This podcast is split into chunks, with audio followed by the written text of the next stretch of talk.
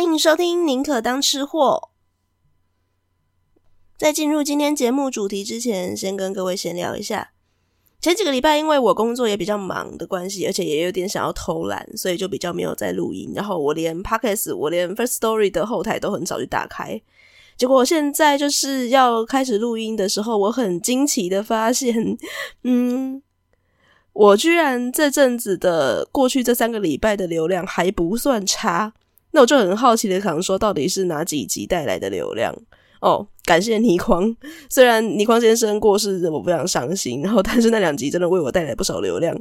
但他也把我的听众轮廓搞得有一点奇怪啦。本来我们这个宁可当吃货的节目的话，我知道是以女性为主要的听众。那现在的话，就是变成男性占了一半以上，而且呢，都是嗯，好啦，我的年龄层甚至是我的哥哥二辈的那个年龄年纪这样子。那我也很感谢这些新的听众，就希望你们听了过去的集数会觉得喜欢喽。应该是还不错吧，因为我发现在这种佛系经营法之下，居然还有人来留言，谢谢，帮我的评价再多往上升了一点。我发现我的节目排名是有往上的。然后也谢谢川正为我抖内，感谢大家。我真的是，其实抖内功能虽然是有开着，但是我个人是对这件事情抱了非常佛心的态度。喜欢我的节目的话，再来决定要不要呃呃赞助我，我都很欢迎的。好啦，今天要来讲中秋节的食物主题。去年我已经有录过中秋节的食物主题了，那个时候我是录成特别篇。那可能会有些人很好奇说，诶，我是不是把什么的标准把它分成是本片跟特别篇呢？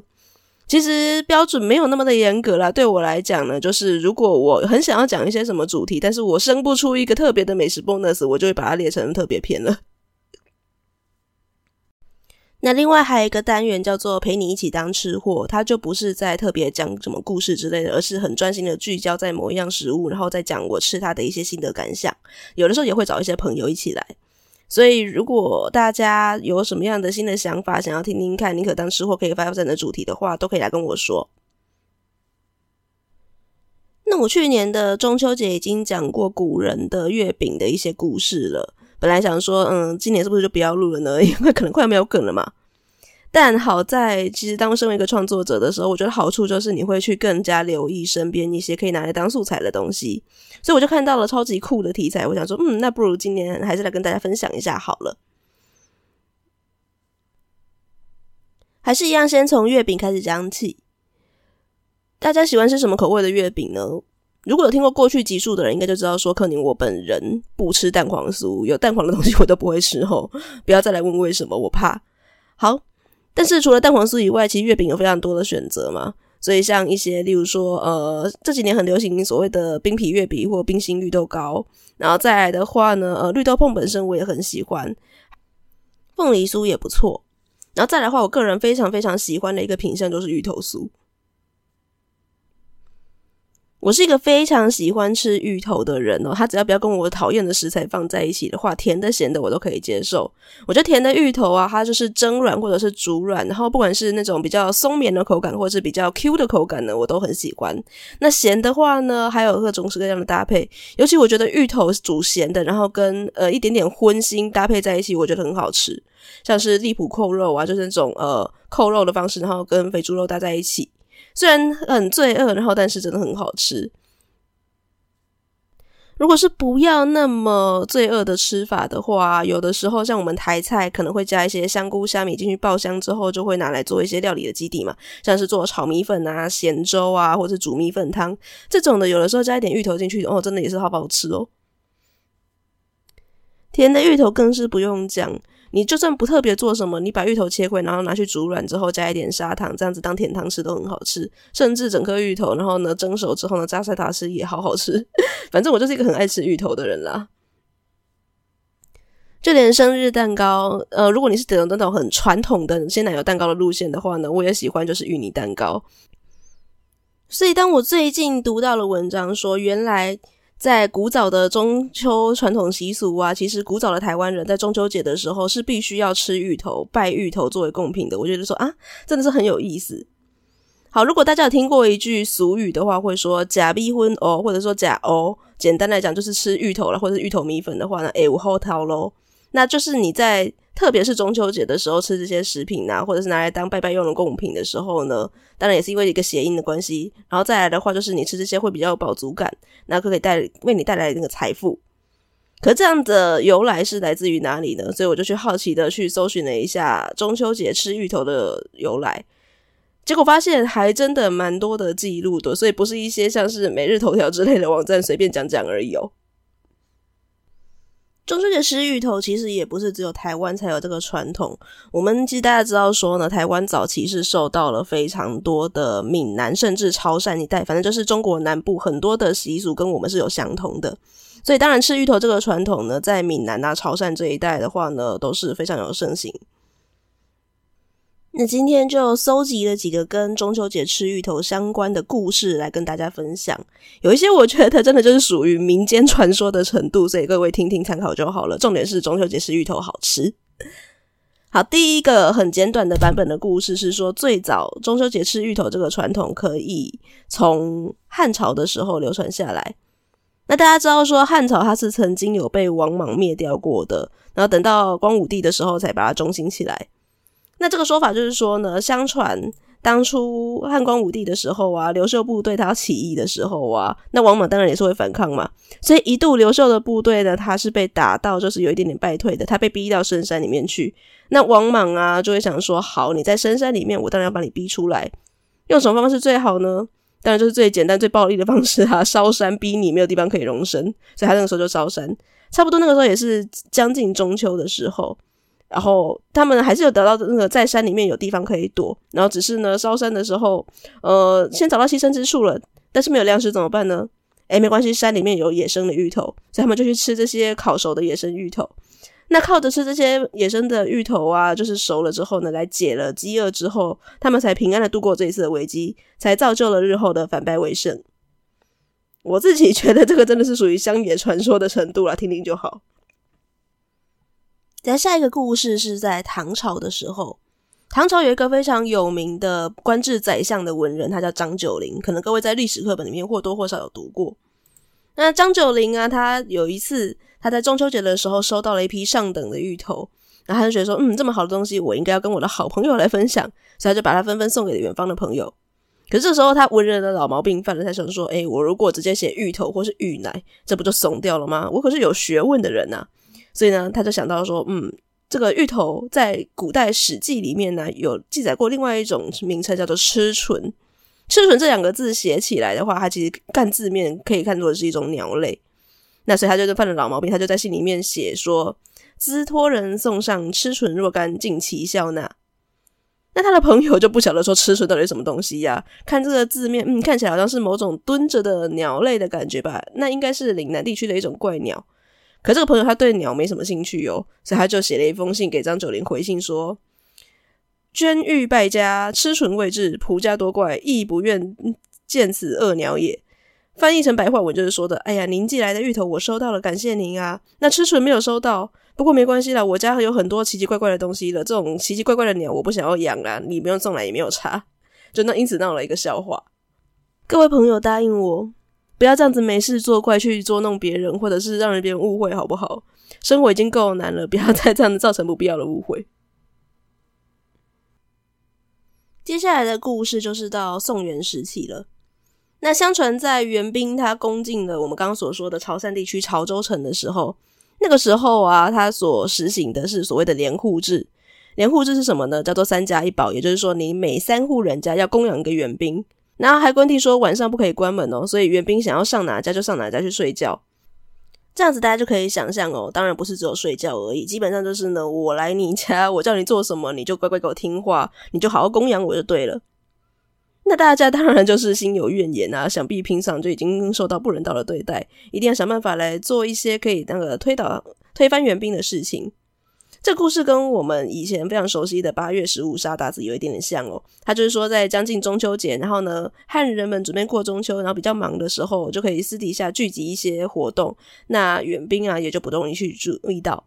所以啊，这个故事的版本是这样子，他是说呢，在中秋节的时候呢，借着大家准备贡品拜鬼牛的时阵啊，然后在月饼底下呢就垫一个杀字的白纸，同时呢还放了一盘芋头来祭拜。这个呢就是一个暗号的意思，因为芋头潮汕话跟闽南话是有一点点像的嘛，所以芋头的潮汕话的发音的话呢叫做“哦”，那胡人的“胡”字也是“哦”，所以呢就是表示说呢，我们拜芋头就鼓励大家可以在那个时候杀砍下胡人的头颅。也就因为这个暗号的关系啊，最终在中秋节的时候呢，大家就起义成功，推翻了元兵。也就是因为这个样子哦，在中秋节就保留下来了，必须要拜月拜芋头当贡品的习俗。那甚至有一种说法，就是说呢，蒸熟的芋头，然后把皮剥掉，就很像是在剥胡人的头皮一样，有一点血腥的想象哦。我是觉得不太像啊。但是在清朝的时候，甚至到了清朝的时候，都有不止一本的文献都有说，潮汕地区啊，然后呢会在中秋节的时候拜蒸熟的芋头，然后呢剥熟了剥了皮来吃，俗称剥鬼皮。跟带兵打仗相关的传统的故事呢，还有另外一则。相传在明朝年间，因为有倭寇侵扰东南沿海一带，百姓深受其害嘛。那这个时候，大家应该过去都有听过一个去打败这个倭寇的大将，他就是戚继光。那朝廷派戚继光他来带兵抗击这一些倭寇，然后呢获得大捷，就是那个打仗胜利的关系。恰巧在中秋佳节的时候啊，所以官兵就在营地欢庆他们的胜利。深夜的时候啊，倭寇就不甘心他，所以他们趁机偷袭回来。戚继光跟士兵因此被围困在山上，粮草断绝，士兵们就只好挖野草来充饥了。那没想到在那挖着挖着，诶，挖到了很多野芋头，所以呢，他们就吃这些野芋头，吃得津津有味。可他们不知道说这是什么东西，所以戚继光说：“嗯，那既为了纪念这些遇难的士兵啊，呃，记提醒我们自己不要忘记这个劫难，我们就把它称为遇难吧。那遇难遇难这样叫着叫着呢，就被笑遇奶。各位听到这边有什么感觉呢？我自己是觉得偏牵强哦。那各位就是如果有什么其他想法的话，请跟我说。”最后还有一个比较可爱的故事来跟各位做分享。嗯、我们在民间传说当中有非常多的神明在我们的身边，那跟大家的生活最贴近的应该就是土地公、土地婆了。那相传土地公跟土地婆他们有在讨论管理目标的时候，他的意见不一样。土地婆的主张是说呢，我们应该要把富人跟贫穷好分开来统治管理。可是土地公主张说，你这样子不对呀、啊，应该是要让全天下的人都可以丰衣足食才对。我们这应该是我们的管理目标。民以食为天嘛，所以呢，我们要想办法可以让穷人那边都吃得饱。所以呢，土地公就指导了这些穷人，反正最后就是老公老婆吵架之后，土地公赢了。所以土地公就指导这些穷人们说呢，诶，那个你们肚子饿没关系，可以去吃一些芋头跟番薯这些东西呢是比较管饱的。那吃了这些就可以抵半年粮。所以后来人们就为了感谢土地公的恩德，他们就决定说，好，我们要在那个。芋头跟番薯比较盛产的季节，来用用这个当做贡品来供奉我们的土地公公。那刚好大概是在秋冬的时候啊，最盛产，所以他们就在中秋节的时候呢，选择用芋头来祭祀土地公。虽然也是有一些呃蛮经不起推敲的细节啦，像是芋头跟番薯这个故事是发生在什么朝代？因为我们知道说这种呃根茎类作物的话呢，应该是在明朝左右的时候才传到中国来的，所以这个故事的朝代它背背景非常不明。那我们就是比较经不起推敲嘛，但我个人认为它很可爱，所以就是把它当成我们今天最后一个故事。好啦，先让我去喝口水，等等来介绍美食 bonus 哦。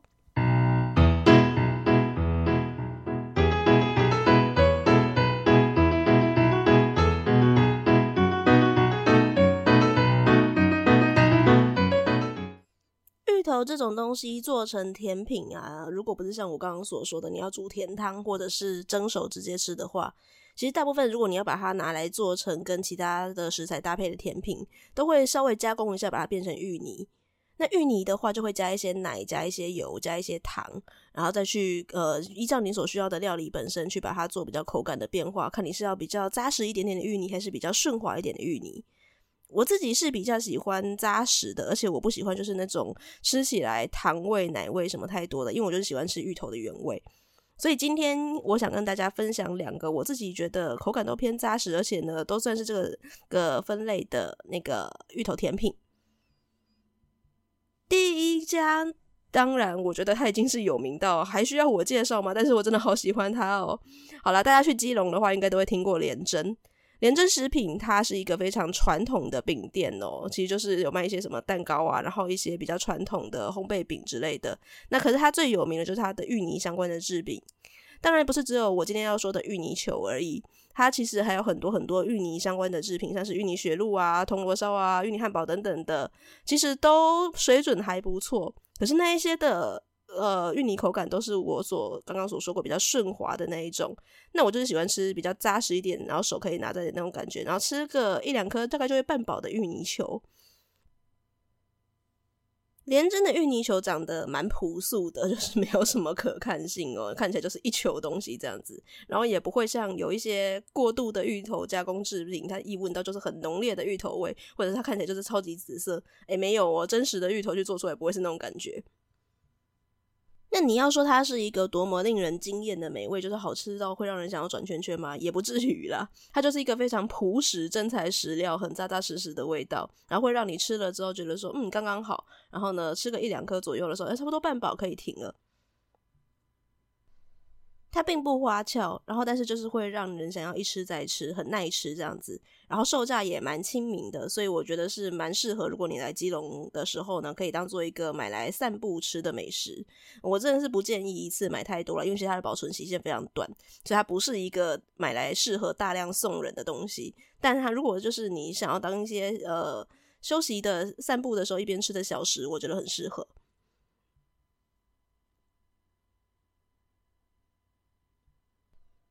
再来还有一个店家我要介绍的，它是在台北。那如果是在捷运公馆站出来的时候，可以看到就是水源市场，那整栋蓝色的建筑物大楼。那走进去一楼，其实就可以找到我们今天要介绍的这个店家，它是一个摊子在卖港式的港点，叫做咸夫美食。那当然，它有一些什么虾饺啊，呃，或是荷叶粽等等的那种传统的港点，听说评价也不错，但是我没有吃过，因为我每次去就是专攻它最爆红的那个食物，叫做紫米芋头。紫米芋头的长相其实也非常的简单朴实哦，它是两层紫米糕，然后再夹着也是偏扎实一点点的芋泥，呃，所以就是切成一块一块的在贩售，那你可以选择买大份还是小份这样子。那如果你运气好的时候呢，去贤福美食可以买到刚蒸熟起来的，刚蒸起来的那热腾腾吃的感觉，就是呃，我该怎么形容才好呢？那种软绵的芋泥，然后跟比较软黏的紫米糕这样子搭配在一起，然后热腾腾的吃，然后甜度调的刚刚好，所以你会觉得说他们互相搭配在一起是很好吃的。那如果不是遇到出炉时机，你买到的是凉掉的，会怎么样吗？我觉得也不会怎么样，它凉掉吃别有一番风味哦。当然，那个呃芋泥它凉掉的时候，就是它口感会变得更扎实、更硬一点点。那紫米糕的部分呢，它就会从原本的比较软黏的部分变成一种 QQ 的口感，搭配在一起吃呢，呃，甜度会稍微感觉嗯稍微变甜了一点，然后但是那种 Q 的口感，然后再加上顺滑的感觉，甚至我有时候买回来会稍微把它冰起来吃，那种冰凉的感觉是别有一番风味的。这个东西一样哦，你说它是多么令人惊艳的美味，不会啦，你不会吃下去就好吃到说天哪，那个小当家的背景音乐响起，诶，不会不会有这种感觉哦。但它就是第一个卖相看起来还蛮赏心悦目的，毕竟它就是比刚刚前面那个连真的芋泥球看起来稍微有一点颜色变化，然后再来的话，它是呃有跟紫米做搭配，所以它的口感上呢也有一点点变化，可它本身还是属于一个比较朴实的美味。以上今天介绍的这两家，坦白说，这两个食物芋泥球跟紫米芋头，它是多难的东西吗？不会，我敢保证你在家里面绝对都可以做出来，而且味道也不会比他们差。但其实这个有的时候就是需要一点点耐性啊，因为芋头它就是它本身有那个汁液的关系，所以会可能会让手痒嘛，要处理它就比较需要花一点点功夫。然后再来的话就是那个。呃，捣成芋泥的部分的话，还是需要一点经验，然后来拿捏它的口感。但如果你需要去用一点点心的话呢，保证可以做到一模一样，甚至你可能可以依照自己的口味调配去做出你觉得更好吃的芋泥甜点。这件事情，我觉得我是可以打包票的。那为什么我要特别介绍这两家？就是因为现代人可能没有那么多的时间呢、然后再来，我觉得就是说呢，呃，可能很多人食品业者难免会为了要成本，或者是为了大量供应的关系，然后去做很多的，例如说成本上的控制，像香料啊，像颜色、色素等等。那很难得的是，如果你现在还可以找到，就是用比较笨方法，然后呢不在乎卖相去做比较真材实料的，呃，食品出来，我觉得这件事情是非常需要鼓励的。当然，芋头食品还有非常非常多种啊，然后有卖这种比较真材实料的店家也一定有，所以不用急于现在我今天介绍这两间。如果你有其他想要推荐的芋头美食的话呢，欢迎留言告诉我。留言也是让我这个节目可以被更多人看到的一个很重要的地方哦。Facebook 或者是 Instagram，或者是直接在 Podcast 上面，像是 Apple Podcast 跟 Spotify 都有留言的功能，那让更多的人知道就是你对我们这个节目的看法。我们下次再见喽，宁可当吃货，拜拜。